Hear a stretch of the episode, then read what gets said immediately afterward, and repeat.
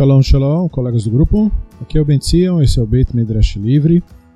E nesta oportunidade nós faremos mais uma análise em cima de um tema inspirado na nossa Parashat Ashavua.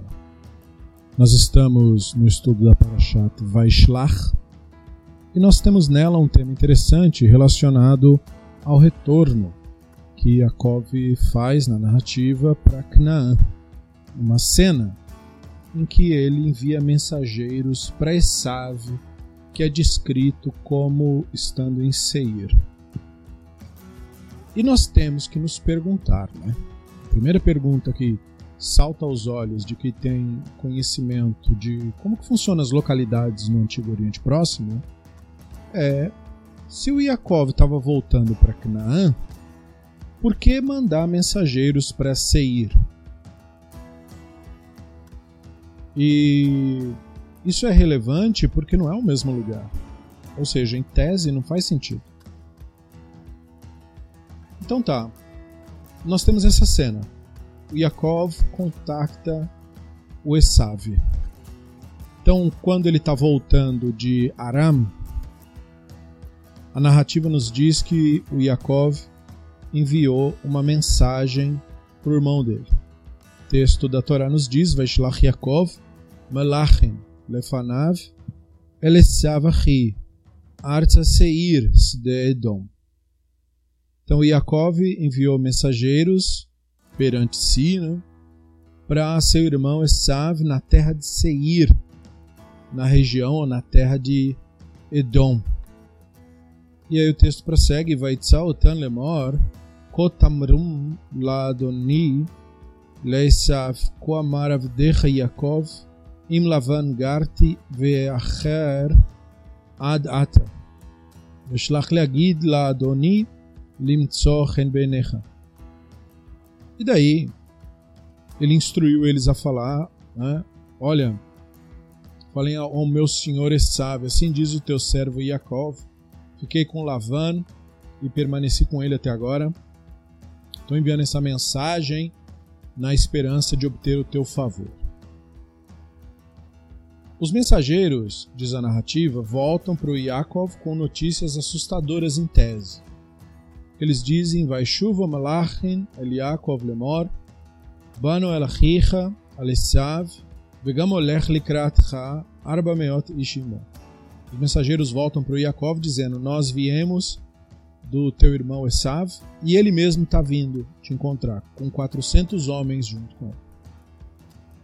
Então Yaakov aparentemente interpretou que isso significava que o irmão pretendia executar a tal da vingança que ele jurou, mesmo depois de anos terem se passado. A cena onde o Yaakov engana o pai para pegar a benção, lá de Bereshit 27, 41. Então é aqui, analisando esse tipo de cena, que nós perguntamos por que, que o Yaakov entrou em contato com Esav? Porque se você quer evitar conflito, você não chama o teu adversário e diz, ó, oh, tô por aqui, tá? Tô nessa área.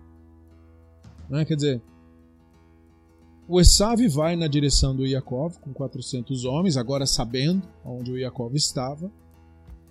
E o Yaakov procura fazer o melhor, imaginando que seria necessário para acalmar o irmão.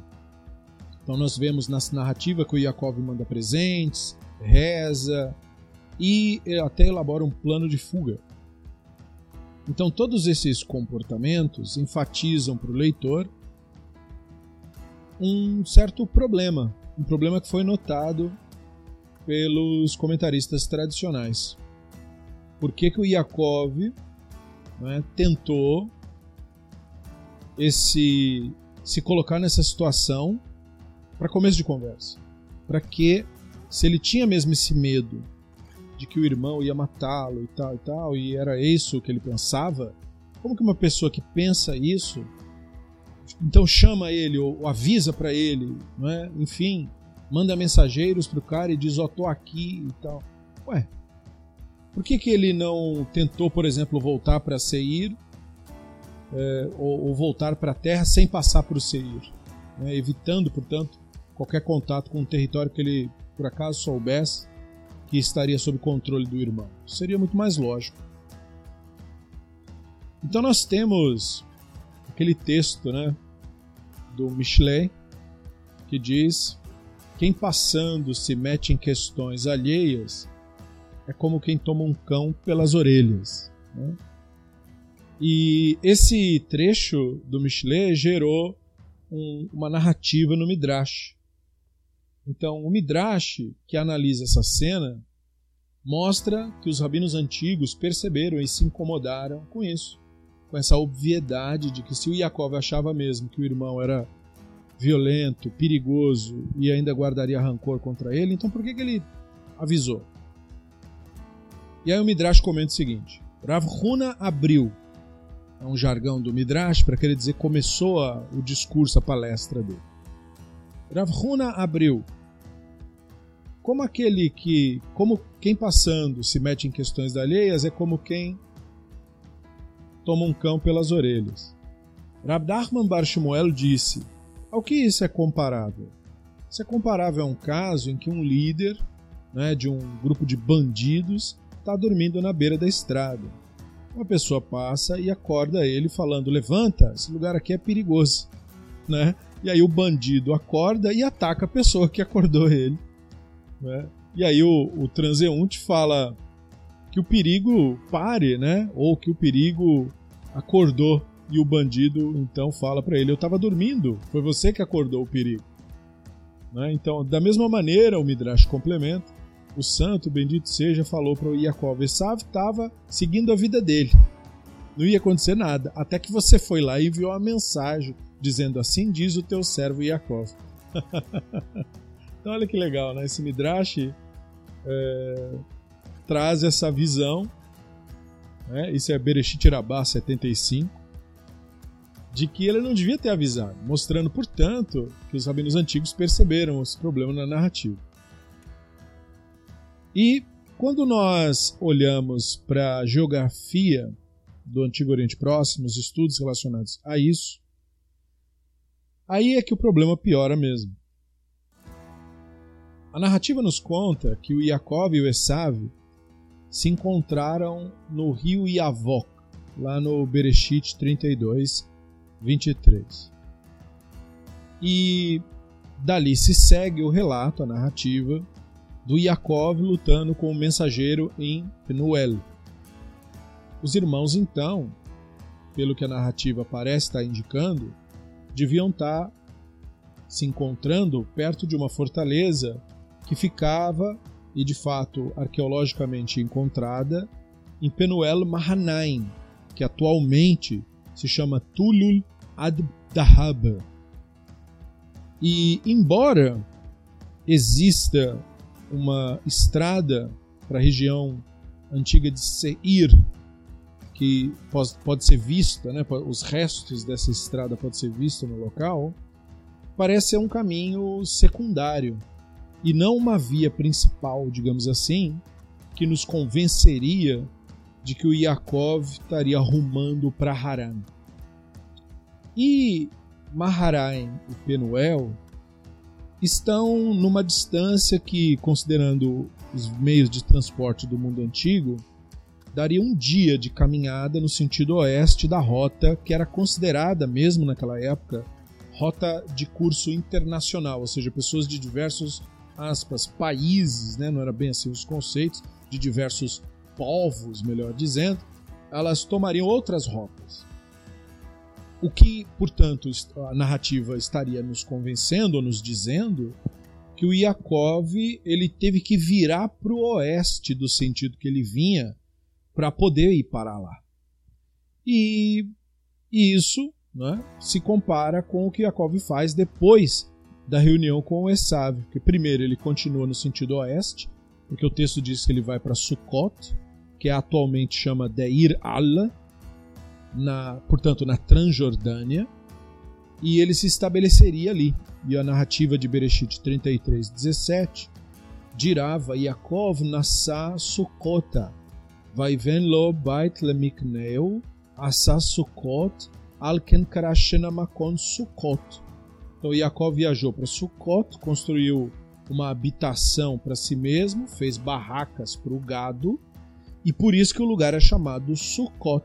Nós fizemos até um estudo a respeito disso, para quem lembrar, sobre Sukkot, mostrando que o termo Sukkot não é um termo que se refere a uma barraca habitada por pessoa, mas um local que você punha para o bicho dormir, e esta é uma das evidências. Né?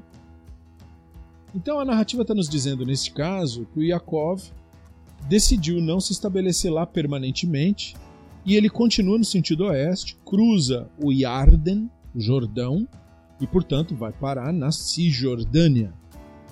E aí, Bereshit 33:18 nos dirá: Vai avô Yaakov Shalem ir Shen, Asherba Eretz Knaan. O Yaakov chegou seguro na cidade de Shen, que fica na terra de Canaã. Então, essa rota, indo para o oeste de Maharaim e Penuelo, depois continuando para Sukkot, para poder chegar em Shen, sugere, para quem conhece geografia do mundo antigo, que o Yaakov nunca teve a intenção de ir a lugar nenhum perto de Seir, aonde o irmão vivia.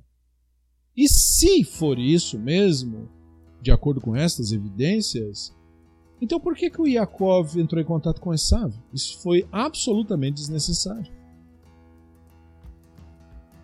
Então, em primeiro lugar, nós temos que lembrar das tentativas de solucionar esse tipo de problema por parte dos comentaristas tradicionais. Vários comentaristas tentaram explicar esse comportamento do Yaakov, que primeiro requer que a pessoa identifique o problema. Ou seja, tenho uma noção de geografia, entendo qual é a situação, como eu procurei ilustrar até aqui. Um dos sábios do mundo antigo que percebeu e tentou resolver foi Abraham Ibn Ezra, é claro, né, que era o que fazia uma leitura extremamente atenta desses textos. ele viveu entre 1089 e 1167 e ele deu uma explicação de cunho geográfico, mostrando que ele entendeu mesmo. Então, no comentário que ele faz, ele diz assim: Sabemos que a terra de Edom fica entre Haran e a terra de Israel. Porém, essa informação dada pelo Ibn Ezra não está exatamente correta. Seir faz parte da fronteira do sul de Judá, mas Yaakov poderia ter entrado em Canaã né, perante a entrada de Shen. E mais tarde na narrativa ele faz isso mesmo e ele, portanto, não, che não chegaria, não precisaria ter chegado nem perto de Seir. Então, o Ibn Ezra tentou resolver, viu que tinha um problema geográfico, mas não proveu uma solução adequada. Um outro pensador antigo que tentou resolver foi o Nachmanides, Rabino Moshe ben Nachman, que viveu entre 1194 e 1270. Nachmana, ele acabou fazendo uma abordagem parecida, mas, é, para seu benefício, ele evitou cometer o erro em geografia que o Ibn Ezra cometeu. Então, Narmanides falou: uma vez que o Negev da terra de Israel estava perto de Edom, o pai, no caso o pai do Yaakov, vivia no Negev. E aí o Yaakov teria que passar por Edom, ou pelo menos perto. Portanto, ele estava com medo que Esav pudesse ouvir, né, ouvir falar do seu retorno. Por esta razão, envia mensageiros para sua terra. Então, o próprio Nachmanides admite que sua resposta é fraca, porque o comentário continua, e ele admite que não é muito convincente o que ele estava falando. Ele observa que o termo Chachamim, né, os sábios, né, falavam assim, já chamaram uh, Yaakov uh, para fora disso, querendo dizer assim, os sábios já tinham dito que ele não devia ter feito isso. Né? Então ele usa esse tipo de expressão. Var tafsu achachamin alze. E aí ele volta para sua alegoria construída, sugerindo que o comportamento do Yaakov teria sido uma espécie de sinal mágico para o futuro, como era o estilo mesmo de comentar do Narmanides, né? já que ele era propagador e foi um dos maiores propagadores do misticismo no seu período. Então ele fala assim: na minha opinião, isso também sugere que nossa queda começou com Edom. Ele está falando da população israelita como um todo. uma vez que os reis durante o segundo período do templo fizeram tratados com os romanos, e alguns até foram para Roma, e esta foi a razão pela qual caímos em suas mãos. Então, o Narmanides aplica esse princípio é, conceitual, que é interpretado por ele de maneira mística. Né? Há um princípio conceitual na literatura rabínica que fala Kol sheira lavot siman labanim. Tudo que aconteceu aos pais é um sinal para os filhos. Ele pega essa frase e interpreta ela de maneira mágica, sobrenatural. Então ele vai dizer que Essave seria um símbolo de alguma maneira de Roma, porque isso é uma associação que parte da literatura rabínica acaba fazendo, mas enfim, Essave como ancestral de Roma é um outro assunto interessante, tem outros autores que lidam com isso. E as ações do Yaakov, portanto, segundo essa visão, elas teriam, digamos assim, previsto por assim dizer, o que aconteceria na história judaica é, no caso da época da invasão romana e tudo isso. E o que se nota é que essa abordagem evita, né, ela desvia da pergunta. Né? A pergunta que nós fizemos não é respondida por esse tipo de resposta. O que ela faz é dar uma leitura mágica em cima do texto, portanto também não serve para a gente resolver o nosso problema. Então a questão é: sabermos e nos perguntarmos, mas o Yaakov estava indo para Seir ou estava indo para Canaã?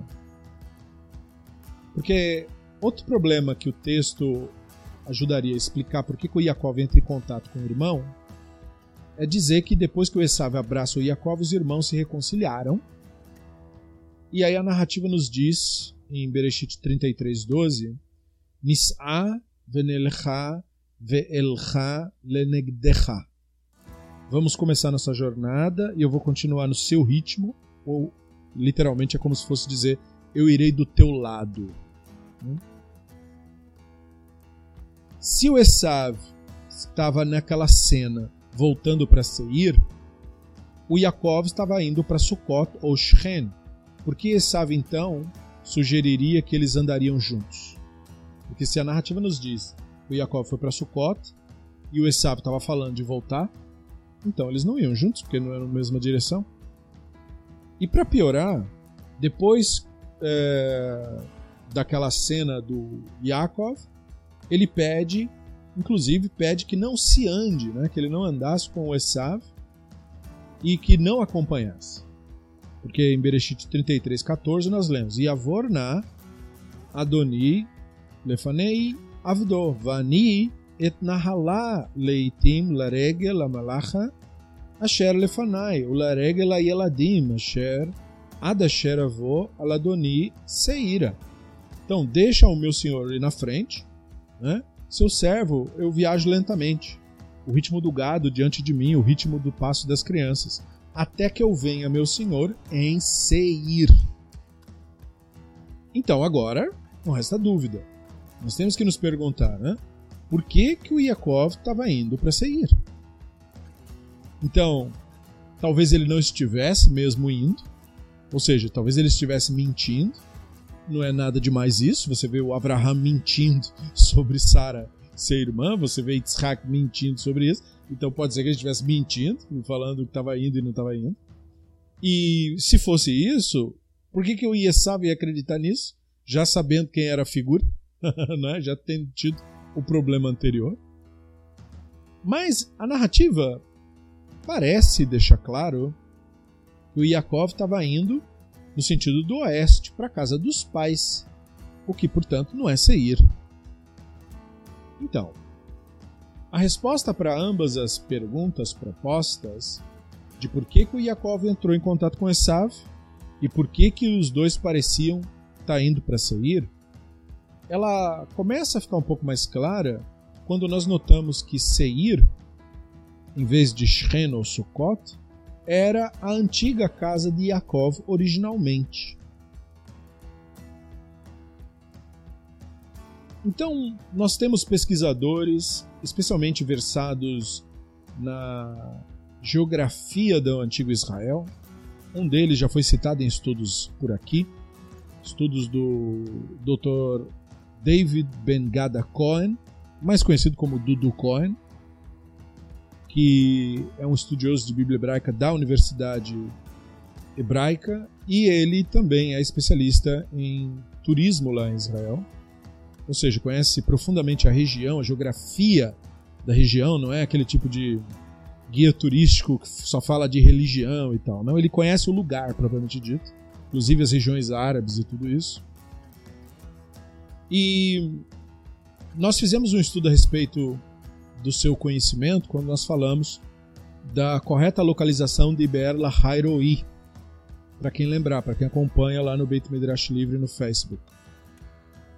E lá foi falado a respeito, né, em parte do nosso tema, nós temos a cena do Yaakov roubando a benção do irmão de Bereshit 27, e vimos que essa cena se passa na área de En El Hai, que é biblicamente chamada de Be'er Lahairoi, que é um local no meio do caminho entre Sikel Bared, que na Bíblia hebraica só chama Bered, e En El Musa, que na Bíblia hebraica se chama Kadesh. E portanto, um, um, na localização ali nos arredores de Petra, mencionada em Bereshit 16:14. E, na verdade, a narrativa da Torá é explícita sobre esse ter sido o lugar onde o, o Yitzhak viveu. Né? Então, claro que o Yaakov viveu lá. É, segundo a narrativa. Então nós temos Bereshit 25.11 falando Vaeshev Yitzhak em Ber Lachairoi. Yitzhak morava em Ber Lachairoi. Então pronto. Então, segundo essa visão, o Yaakov não teria a mesma escolha a não ser entrar em contato com Esav e dizer que ele estava indo para casa, porque era caminho de casa mesmo. E se Be'er fosse o destino do Yaakov, segundo essa visão geográfica, então ele não teria virado para Mahaná e Penuel, como ele estava viajando para Harã, no norte da Síria, que é sul da área de Petra ele teria permanecido na estrada internacional, como era, como se diz, conhecida inclusive no mundo antigo como o caminho do rei ou a estrada do rei. É mencionado em Bamidbar 20, 17, em Bamidbar 21, 22 também. E não é só a Bíblia hebraica que fala disso, né? É, outros povos também falam. E esta era a maneira, digamos, padrão de alguém daquela época viajar da Síria e era mais ou menos idêntica com a atual rodovia jordaniana 35, que existe de fato lá no Oriente Médio. Então os irmãos teriam se encontrado lá no forte de Yavok, com os dois é, acampamentos do Yaakov no lado norte e o próprio Yaakov no lado sul. E por que Mahanaim e Penuel teriam sido adicionados à narrativa então? Embora os locais né, gêmeos, por assim dizer, de, de Mahaná e Penuel não fizessem parte do território de Judá, o contador de histórias, né, o redator desses textos, que portanto era de um período muito posterior, ele aparentemente estava familiarizado com a lenda local, com os poemas sobre o Yaakov lutando com Malar em Penuel. E foi isso que teria convencido ele de adotar o, o El, né, o divino, como seu Elohim e mudar o nome para Israel, que é isso que quer dizer príncipe do El, né, Israel. O nome, então, é, Penuel, né, é uma indicação de, do governo do El, onde o El manda. Mas o redator da narrativa, que portanto estava é, do lado de Rudá, da visão de mundo de Rudá, ele não estava ciente do sentido, né, como de uma maneira nacional. E ele, para ele, o, o, o, termo teria um sentido folclórico mesmo, baseado na releitura que ele fez da narrativa. Né? A história da tradição J, da tradição é, chamada javista, né? o Yaakov ganha uma vitória sobre o tal homem, o Malar. E o homem abençoa, dá o novo nome para refletir como Yaakov lutou com Elohim. Então, trazer na narrativa, na cabeça desse redator, trazer o Yaakov para Penuel, também o levava para Mahanaim, porque é próximo. E isso teria inspirado o autor a fazer uma conexão entre o nome Mahanaim, Yaakov, Esav, no meio dessa, digamos, etimologia folclórica, midrástica, sobre os dois acampamentos do Yaakov. Porque, embora no mundo real não seja assim, que alguém viajaria de Harã para Seir, a tradição J teve que colocar o encontro do Esav nesse forte em Mahanaim, porque ele decidiu incluir Penuel e Mahanaim na sua narrativa. Não podia, então, fazer uma coisa sem fazer a outra. O Yaakov e Esav foram, então, literalmente levados para lá por um Midrash. Não que aquilo tenha de fato acontecido ali. Mas por que então mencionar depois Shen? Se o Yaakov estava realmente indo para a região de Seir para ver família, e faz sentido como falamos, por que ele então mudaria os planos e ia para o oeste? O texto, como nós temos agora, né, desconsiderando aí as milhares de redações feitas ao longo do tempo, implica que o Yaakov teria medo do Esav continuar né, para o sul. Ele então teria mentido para o irmão para onde ele iria e teria então fugido em seguida. E, no entanto, é estranho imaginar que depois de ter abraçado o irmão, depois de ter visto que ele não tinha intenções ruins, ele então, no fundo, não teria acreditado e teria ido embora, inclusive para nunca mais ver os próprios pais. E além disso, mesmo que a gente aceitasse essa interpretação, isso é, explicaria só o caso da mudança para Sukkot. Mas por que ele continua para Shechem, na Cisjordânia? Então, estas são, digamos, brechas literárias que resultam de como os autores da tradição J costuraram as narrativas anteriores numa só. Eles tentaram criar uma narrativa coesa, mas deixaram brechas. Então, o que nós temos aqui é um problema nas escrituras muito comum, criado por causa de redatores da tradição J e do viés ideológico que era corrente entre eles. A tradição J não é uma fonte criada é, com um pano de fundo sobre um determinado autor. Em vez disso, os escribas dessa tradição eles herdam histórias, incluindo a saga do Esav e do Yaakov, e eles herdam esse tipo de história ambientando essa história na Transjordânia, que é onde os ancestrais desses redatores viveram. Com o tempo, outras histórias foram contadas sobre os patriarcas, só que elas não eram ambientadas lá na Transjordânia, elas eram ambientadas na Cisjordânia. E isso é, acabou se tornando a área principal dos israelitas e dos Yehudaitas no período monárquico, e isso cria conflito. Então, os redatores, escribas da tradição J que tentaram criar uma narrativa coerente sobre os patriarcas tiveram que resolver essas diferenças geográficas, porque um eles pegaram, eles estavam na Cisjordânia com textos que estavam falando da Transjordânia.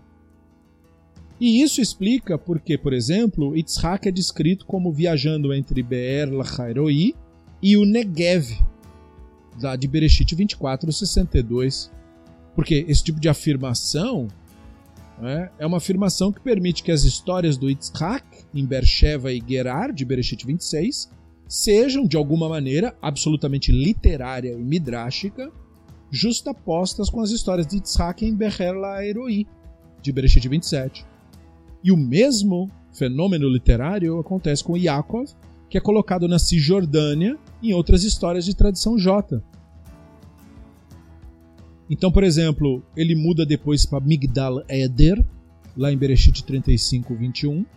A tradição J também coloca o Yaakov sepultado em Gorel Altad, no Negev. E aí você vê, né? A, a, a, digamos assim, a vida dos patriarcas pula da Cisjordânia para Transjordânia. Quem está fazendo esses pulos? É, não foram as personagens, e sim os redatores que estão fazendo isso.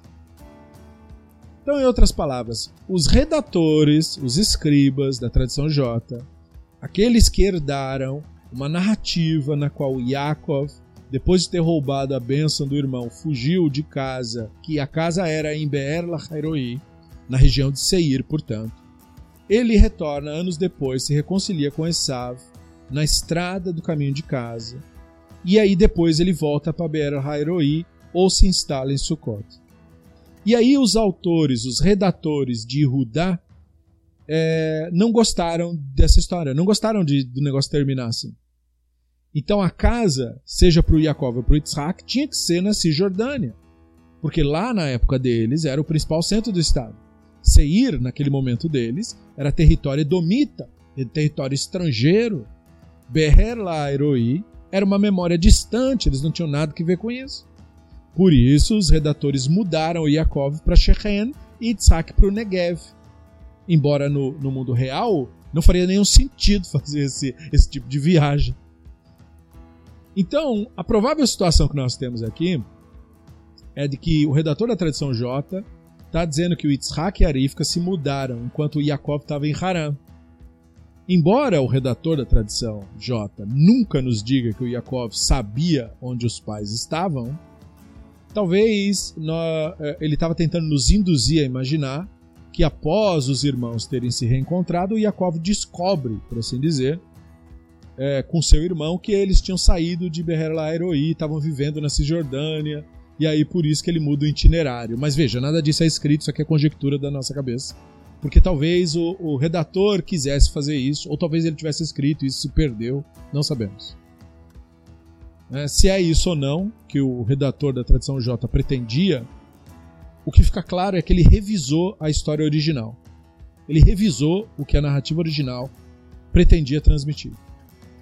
E, portanto, isso era um desafio natural que todos os redatores da tradição J tiveram.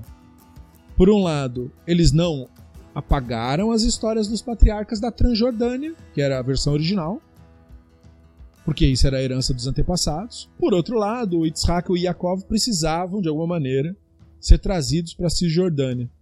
E isso resultou nesse texto com esse tipo de trajetória sem sentido que a gente tem hoje.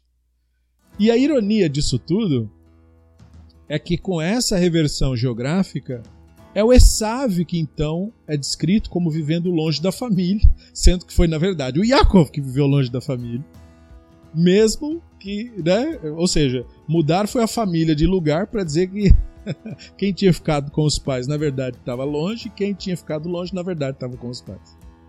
Então a região do Seir, incluindo Be'er Lahairoi, aonde esses meninos cresceram, ela se tornou um local, digamos assim, permanente do Esav e dos Edomitas. Então, para Esav, e aí você vai ver o texto de Devarim 2.5 falar isso, né? Para Esav eu dei o Monte Seir. Mas o futuro de Yaakov é no oeste, porque os redatores decidiram que é. Muito bem, é isso. Eu espero que você tenha aprendido algo novo, refletido. E se você tiver mais perguntas e questionamentos, nós temos nosso grupo no Telegram, Beit Midrash Livre, para discutir mais a respeito. Ficamos por aqui e até a próxima. Letra outra.